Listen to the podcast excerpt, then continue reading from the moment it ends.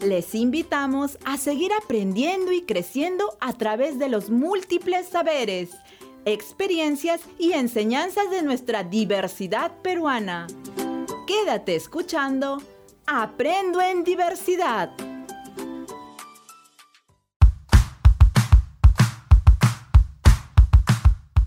Otro mes y nos volvemos a encontrar, queridos estudiantes de tercero y cuarto grado de secundaria. Bienvenidas y bienvenidos a un nuevo programa de reforzamiento de aprendizajes. Hola Octavio y Sayuri, ¿cómo están? Hola profesor, amigas y amigos. Estamos contentos de iniciar el primer programa de este nuevo mes. Hola a todas y todos. ¿Qué nos espera el día de hoy, profesor?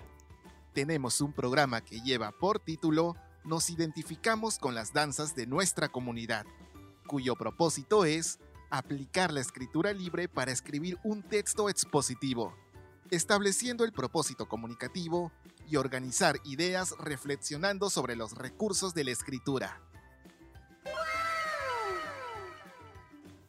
Eso quiere decir, profesor, que ahora vamos a aprender sobre la escritura. Efectivamente, Sayuri. Muy bien, chicas y chicos. Ahora escribiremos un texto expositivo y expresaremos nuestra opinión. Recuerden que primero debemos prepararnos para escribir, luego escribir la primera versión de nuestro texto expositivo, revisar nuestra primera versión del texto y por último escribir la versión final del texto. Bien, imaginemos los bailes típicos que se ejecutan en las comunidades de nuestro país. Todas las emociones que éstas generan ¿Creen que es importante conocerlas? Pensémoslo un momento.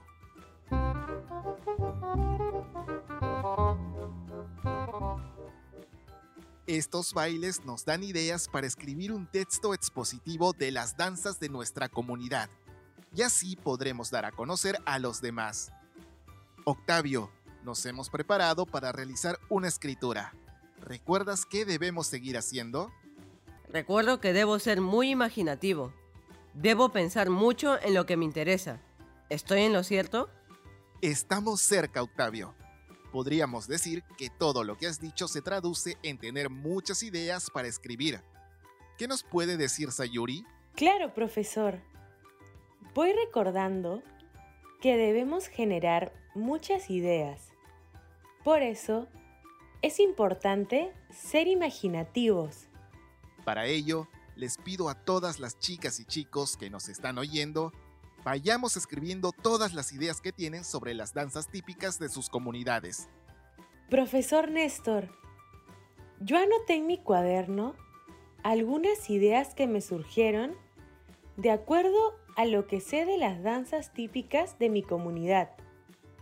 Pero, para tenerlo más claro, ¿nos podría ayudar con algunas preguntas, por favor? ¿Cómo no, Sayuri? Chicas y chicos, pueden preguntar a sus parientes o vecinos en su comunidad. ¿Qué danzas celebran? ¿Y por qué celebran estas danzas? ¿Cada qué tiempo las celebran? ¿Y cómo se visten cuando celebran estas danzas? ¿Cuál de todas estas danzas que celebran les gusta más a ustedes? Recoger esa información le será muy útil para tener idea de lo que se va a escribir. A medida que usted preguntaba, yo estuve anotando algunas ideas. Por ejemplo, en mi comunidad celebran el Santiago. Lo celebramos en agradecimiento por la fertilidad de la tierra o el ambiente. Y estas incluyen a los animales.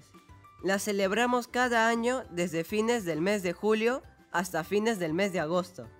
Sus vestimentas son coloridas, sobre todo de las mujeres usando sombreros y mantas. Todos somos felices danzando en Santiago. Por eso a mí me gustaría escribir sobre esta danza típica de mi comunidad. Profesor, con la ayuda de sus preguntas y gracias a las respuestas de Octavio, mis ideas ahora sí están claras. Muy bien, chicas y chicos. Al igual que Sayuri y Octavio, los invitamos a escribir sus ideas en un cuaderno.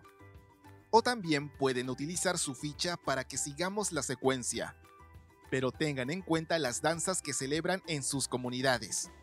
Pueden preguntar a sus familias, vecinos, sabios de su comunidad o lo que ustedes han aprendido de sus danzas a lo largo de sus vidas. Ahora, mm, ¿qué más deberíamos tener en cuenta para escribir nuestro texto expositivo? Muy bien, Octavio. Me encanta que estemos interesados en saber más. Para llegar a nuestro propósito, te pregunto, Sayuri, ¿qué tan importante crees que es saber tomar decisiones? Mm, yo creo que es sumamente importante saber tomar decisiones. Profesor Néstor, pero en esta escritura, ¿sobre qué debemos saber tomar decisiones? Es necesario tener claro cuál es el tema que seleccionaremos para dar a conocer. Es decir, es importante saber sobre lo que vamos a escribir. Ahora que tenemos una idea sobre la toma de decisiones, Octavio, ¿qué otros aspectos debemos tener en cuenta para saber tomar decisiones sobre nuestro texto expositivo? Bien, profesor. Creo que es importante saber quién leerá mi texto. Es decir, mi texto debe estar dirigido a alguien necesariamente. Efectivamente, es necesario e importante saber quién o quiénes serán mis destinatarios. Pero, ¿será lo único o habrá algo más para decir que estamos sabiendo tomar decisiones sobre nuestro texto expositivo? ¿Qué nos puedes decir, Sayuri? Si ya tenemos un tema y también tenemos los destinatarios, ahora es necesario saber cuál es el fin de nuestro texto. Que tenga un propósito claro. ¿Es así, profesor Néstor? Muy bien, Sayuri, es así como lo mencionas. Octavio, siguiendo con las ideas que tuviste al inicio sobre la celebración del Santiago como danza típica de tu comunidad, ¿cuál sería el tema, destinatario o destinatarios, y el propósito del por qué lo das a conocer? Sí, profesor, ahora le digo. Mi tema sería, Mi Santiago querido para el mundo. Mis destinatarios serían todos los pobladores del mundo y mi propósito sería que todo el mundo conozca sobre la danza típica de mi comunidad, la sepan valorar y respetar. Es decir, la conozcan para que sepan lo importante que es dar las gracias por tener una tierra fértil. Muy bien, Octavio. Para que las chicas y chicos que nos escuchan puedan tenerlo más claro, los invitamos a ir a su ficha y completar el cuadro propuesto. De esa manera sabremos tomar decisiones para dar a conocer nuestro texto comunicativo. Escribamos las respuestas. Puede ser sobre la misma ficha o en su cuaderno. Sayuri, ¿y crees que debamos solo con estas ideas o pueden haber más? Yo creo que puede haber más ideas, profesor, pero ¿Cómo podría incluirlas en mi texto expositivo? Vamos a utilizar una estrategia que nos ayude a generar más ideas. Para ello, vamos a considerar el tema, destinatario, el propósito y las ideas iniciales que anotaste en un comienzo. Teniendo en cuenta estos elementos, ¿podría generar más ideas? Así es, Ayuri. Octavio, ¿qué estrategia crees que podamos usar para generar más ideas? Creo que debemos seguir pensando más y todo lo que pensamos ir anotando. Así podré continuar generando más ideas. Muy bien, Octavio.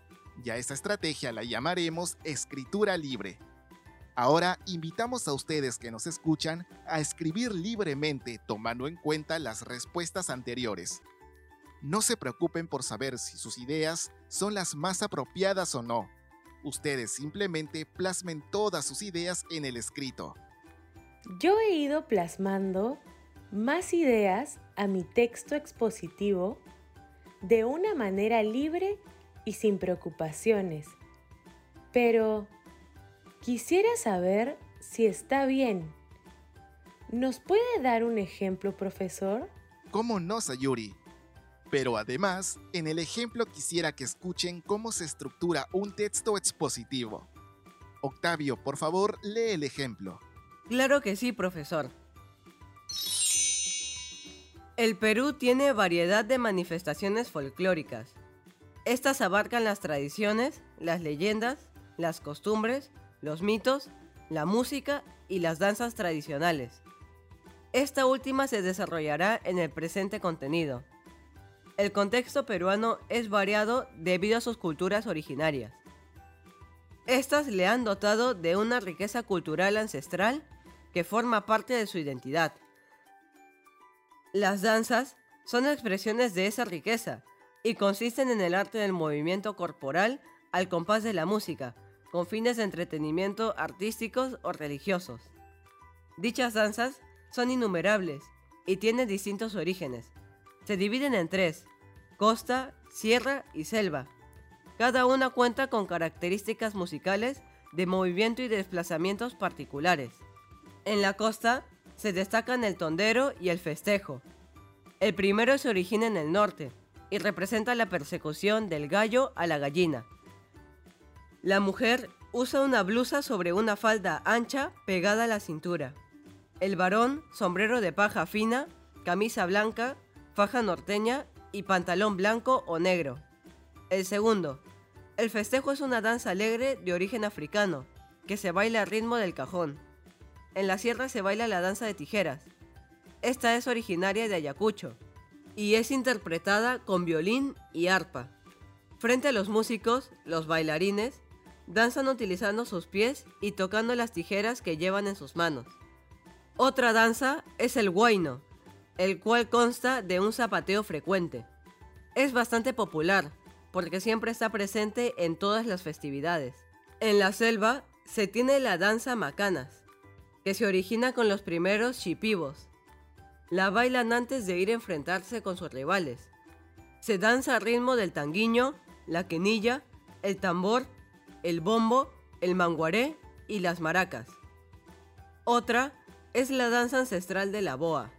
En ella, los nativos del Alto y Bajo Cayali rinden homenaje a este animal para que no caiga la maldición en sus cosechas de caucho, café y yuca. La música es un movido ritmo típico amazónico que se baila el son de los mismos instrumentos que las macanas. Gracias, Octavio.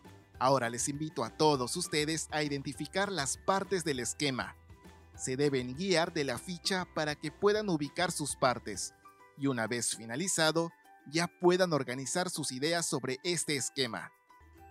Entonces, nuestras ideas deben tener ideas suficientes para sustentar el texto que queremos dar a conocer. También utilizar fuentes sobre nuestro tema. Efectivamente, esto ayudará para que realicemos la primera versión de nuestro texto expositivo.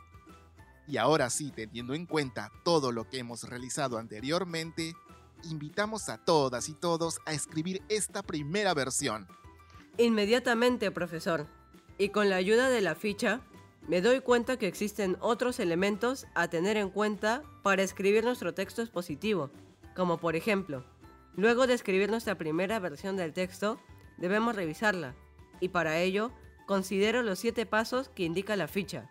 Y ahora sí estamos listos para escribir la versión final. Gracias, Octavio. Sé que lo harán respetando los procesos de escritura que hemos aprendido. Bien, chicas y chicos, la sesión de hoy fue muy productiva, ¿verdad? Definitivamente sí, profesor Néstor. Me gustó contestar preguntas que despertaron mi creatividad y me dieron ideas para producir mi texto expositivo. En mi caso, me di cuenta que todo tiene un propósito, además de definir para quién o quiénes elaboro mi texto expositivo. Así es chicos y chicas, hoy hemos escrito un texto expositivo por lo que veo, nuestro próximo programa será igual de divertido y productivo. Llegó el momento de despedirnos. Gracias a todos y todas por escucharnos. Chau, amigas y amigos. Hasta el próximo programa, profesor. Chao, chao. Ministerio de Educación. Bicentenario del Perú 2024. Gobierno del Perú.